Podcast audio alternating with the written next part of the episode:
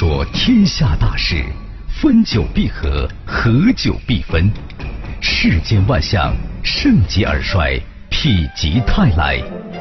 几多神秘传说，化作千古绝唱；多少传奇往事，尽付坊间笑谈。论古道今，评说天下。晚星画传奇。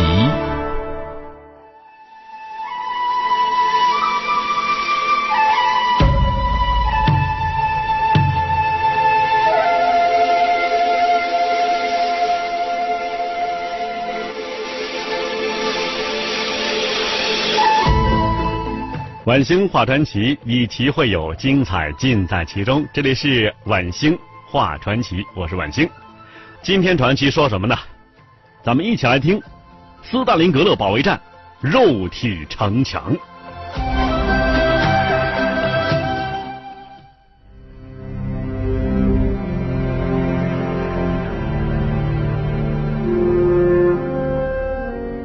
七十年前。一群德国孩子在祝贺他们的领袖希特勒五十三岁生日。他的军队在欧洲无往不胜。一九四一年夏天，他们已经入侵俄罗斯，而且已经兵临莫斯科城下。在闪电战的掩护之下，希特勒大军所向披靡。他们正准备征服非洲、亚洲。甚至整个世界。一九四二年年初，希特勒调动了他在欧洲最边远的所有军队，希望把俄罗斯解决掉。德国大军一共是五百四十万，希特勒还让盟友提供了八十万士兵，他们或者自愿，或者被迫。比如，墨索里尼的意大利第八军和匈牙利的霍廷司令领导的第二军。罗马尼亚的安东内斯库的第三、第四集团军等等。一九四二年春天，希特勒集结了历史上至今为止啊最强的兵力：三千两百辆坦克、三千四百架飞机、五点七万门大炮以及六百多万士兵，人数超过当初拿破仑军队的十倍，向东进发。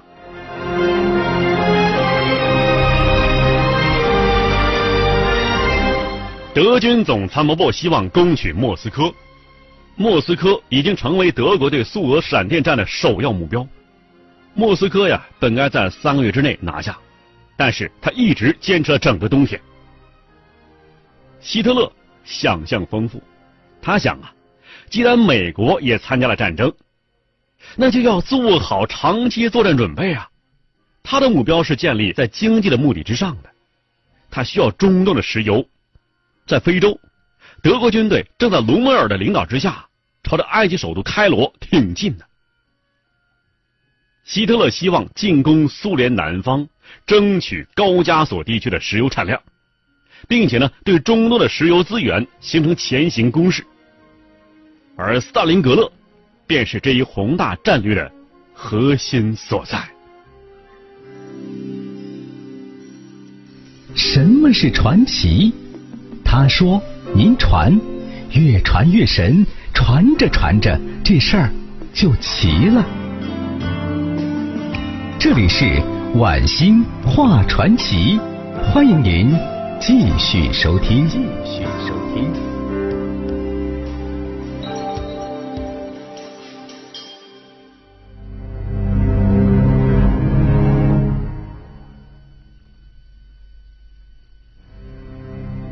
一九四二年六月二十八日，德国的冯包克将军率领八十九个师，其中九个是装甲师啊，对苏联二百五十英里的边境展开进攻。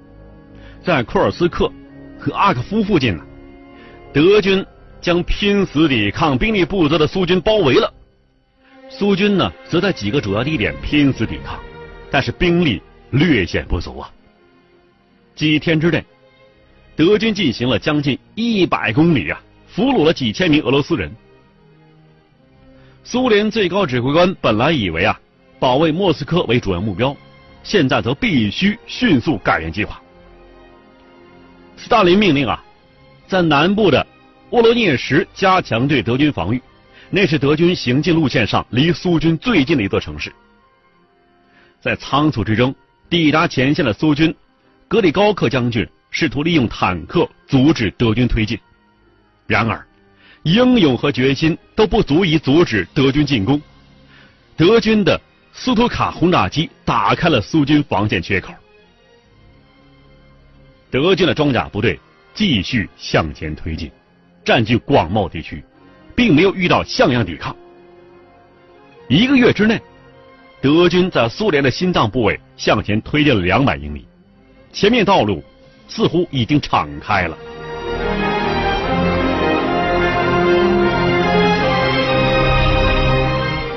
在德军前进道路上，苏联人已经把国土变成一片荒凉之地。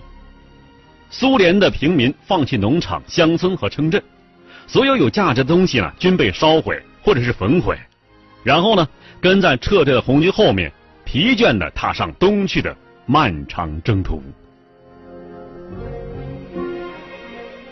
缺乏耐心的希特勒来到了乌克兰的涅特塞，决定是亲自指挥。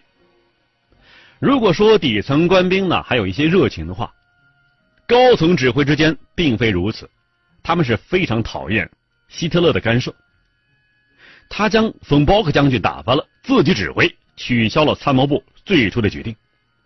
本来决定啊，是在进军高加索之前调用全部德军力量攻占萨林格勒，而现在呢，希特勒他希望两面同时进行啊，这是分兵啊。一九四二年七月二十三日，他决定兵分两路，一半朝斯大林格勒进发，另外一半派往高加索。这一决定遭到了他的总参谋部的强烈反对。这是德军在斯大林格勒战役之中失败的重要原因。希特勒命令保卢斯上将指挥的德第六集团军攻占主要目标斯大林格勒和伏尔加河，这正是我们传奇所说的重点。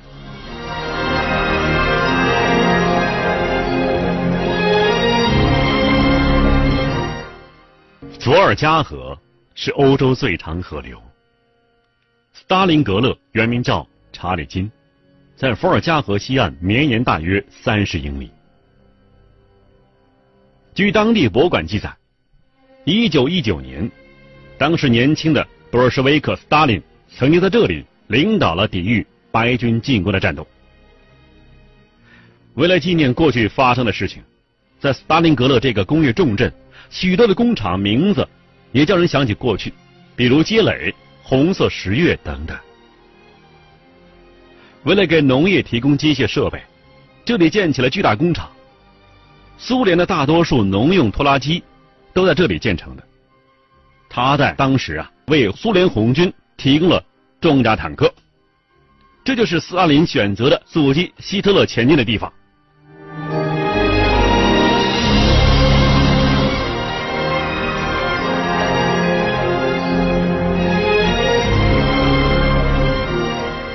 一九四二年七月三十日，斯大林作出指示，不许后退一步。伊廖缅科将军那时候三十九岁，他是斯大林的得力干将之一。斯大林给了他四天时间，组织撤退中的苏联队伍，在西南一带组织防御。在这里，为了保护斯大林格勒，苏联大军采取战略性的撤退。希特勒受到了迷惑。他并不知道苏军并没有完全被击溃，这时候，德国人已经是越来越近了。此刻，德军第六集团军司令保罗斯上将已经是渡过顿河，并且正朝着斯大林格勒进发着。德军先头部队已经在卡兰附近进入苏军的第一道防线，苏军拼死抵抗德军装甲步兵的进攻，六支德军部队啊。希特勒派来了四支，在顿河和伏尔加河之间进行了血腥战斗之后，德军占领了卡兰和向斯大林格勒、莫斯科开去的铁路。英国首相丘吉尔赶到莫斯科给予苏联支持，当时陪同前去的还有美国总统罗斯福，他们都是各怀心事。英国人和美国人呢各自问呐，苏联人能不能坚持下去呢？苏联外交部长莫洛托夫心中也想啊，他们什么时候开辟第二战线呢？丘吉尔是最了解苏俄战场的上的痛苦的，这也是因为啊。他从一九四零年与德国的独自交战所得来的。不幸的是，当时他们只能在口头上表达一下。苏联人呢，本来抱着很大愿望，当他们的新闻图片上看到丘吉尔做出的表示胜利 V 的形象这个手势的时候，他们认为啊，这个伸出的手指两个手指啊，意思是啊，第二战场啊，第二前线呐。而现在，德军已经抵达。斯大林格勒的郊外了。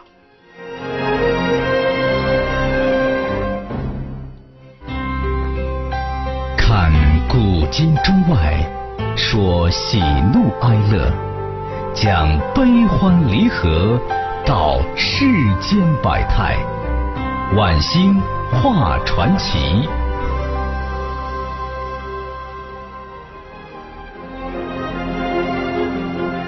希特勒下令。必须在八月二十五号之前取下整个城市，部队必须抓紧时机。一开始啊，战事进行顺利，但是不久之后，德军所面临的形势是急转直下。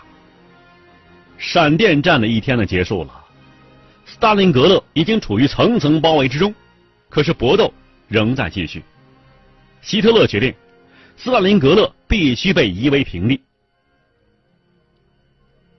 一九四二年八月二十三日，六百架轰炸机第四空军大队要炸平斯大林格勒。德军的飞机轮番对斯大林格勒进行了两千多次轰炸呀，数千吨炸弹在城市各个角落爆炸，他们留下了三十英里长的废墟，造成四万人伤亡。曾经作为俄罗斯骄傲的萨林格勒，现在已经成为一片废墟。但是，正是这片废墟，成为一道御敌的屏障。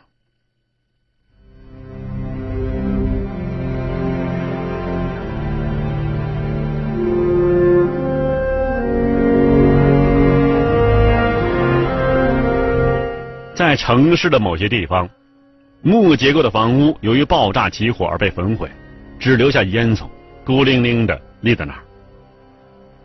一九四二年九月初，德国第六集团军司令保卢斯将军率部对萨林格勒展开最后进攻。德军总参谋部认为啊，后火毁灭斯大林格勒会像是成熟的果子一样自动掉到手里，可是料想中的胜利却被延迟了。九月十二日，当年四十二岁的崔可夫将军。被任命为六十二集团军司令，他承诺是与斯大林格勒共存亡。而现在首要的任务是越过伏尔加河，增援河对岸的苏军。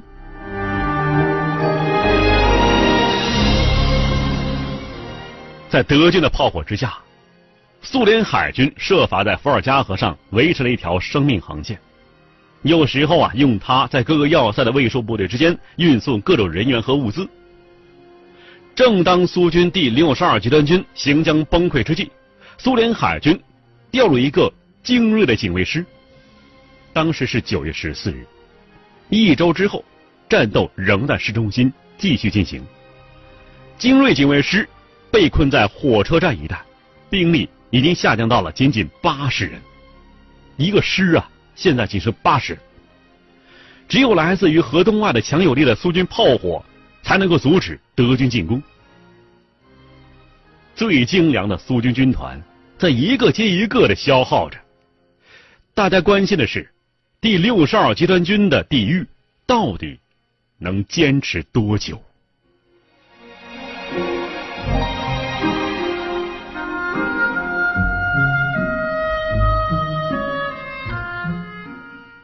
城市制高点妈妈耶夫高地，它有三百英尺高，按现在说啊，一百多米，俯瞰伏尔加河河谷，对城市形成居高临下之势。崔可夫中将第六十二集团军这个司令部就在这儿。马马耶夫高地成为两军重点争夺的目标。在两个月时间之内啊，高地几度易手。到九月底，德国人占领了这个小山，在这里可以对整个城市一览无余，工业区、市中心、火车站等等。现在他们知道，必须一个街道一个街道的来占领斯大林格勒。光是占领火车站就需要两个师激战五天时间。当时，他被警卫师最后一批卫戍部队侥幸生还者，以及亚米上校的伞兵部队殊死缠斗着，寸步难行。十月份，保罗斯将军才能攻打工业区。他动用五个师，其中两个是装甲师，在拖拉机厂的废墟上，直到最后一分钟，苏联的工人们还在生产坦克。当德军的推进对他们构成威胁的时候，他们会穿上军装，钻进自己刚刚研制出的坦克，出门迎战德军。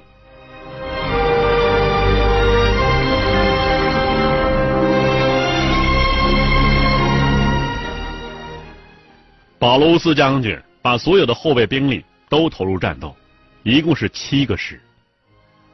德军装甲精锐一点一点的向前推进，先后占领红色十月工厂以及街垒工厂。两周之内啊，苏军的三个师失去了战力百分之七十五，德军的斯图卡轰炸机在做最后的轰炸。伏尔加河畔，苏军最大的汽油储罐被轰炸了。大火从崔可夫将军的藏身之处呼啸而过，崔可夫将军继续从他的指挥部下能够发出命令来。十月底，德国人占领斯大林格勒的多数大型工厂，而那些战死的苏军和工人们也守住了自己的诺言，那就是绝不退缩。看古今中外。说喜怒哀乐，讲悲欢离合，道世间百态，晚星画传奇。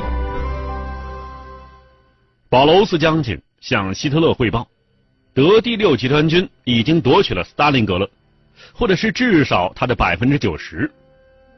他们在城市中心挂下了德国国旗，并且呢，他们已经一直到达了伏尔加河西岸。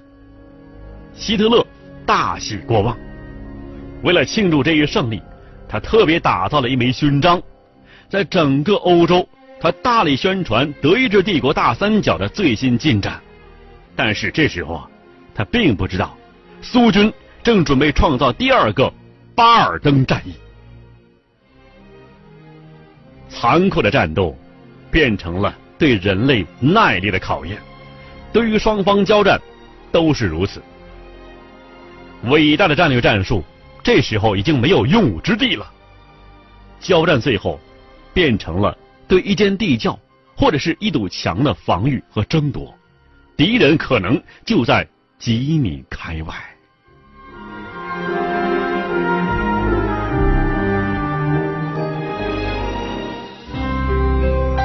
看古今中外，说喜怒哀乐。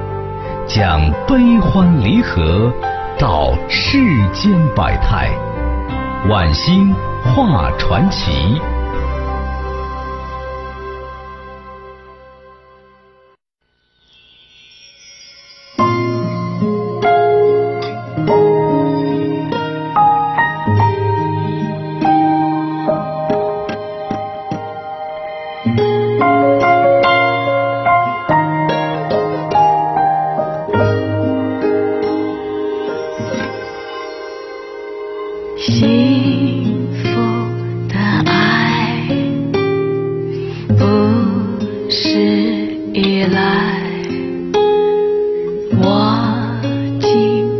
会消失太快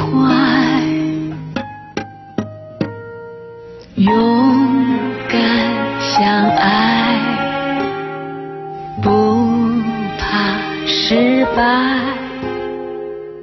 擦干泪，越过阻碍，是非掠过，